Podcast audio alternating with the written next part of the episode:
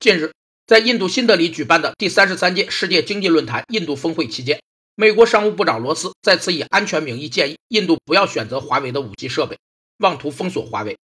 市场封锁是指实际或潜在竞争对手对供给方或用户的接入受到限制或排除的情形，并由此导致增加市场支配力，从而提高市场价格，损害消费者。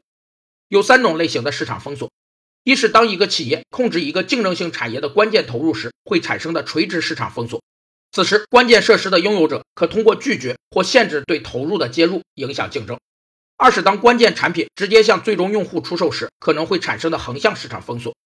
三是投入市场封锁，是指限制向竞争对手提供产品或服务，以增加竞争对手在下游市场的成本，从而增加自己在下游市场的市场支配力。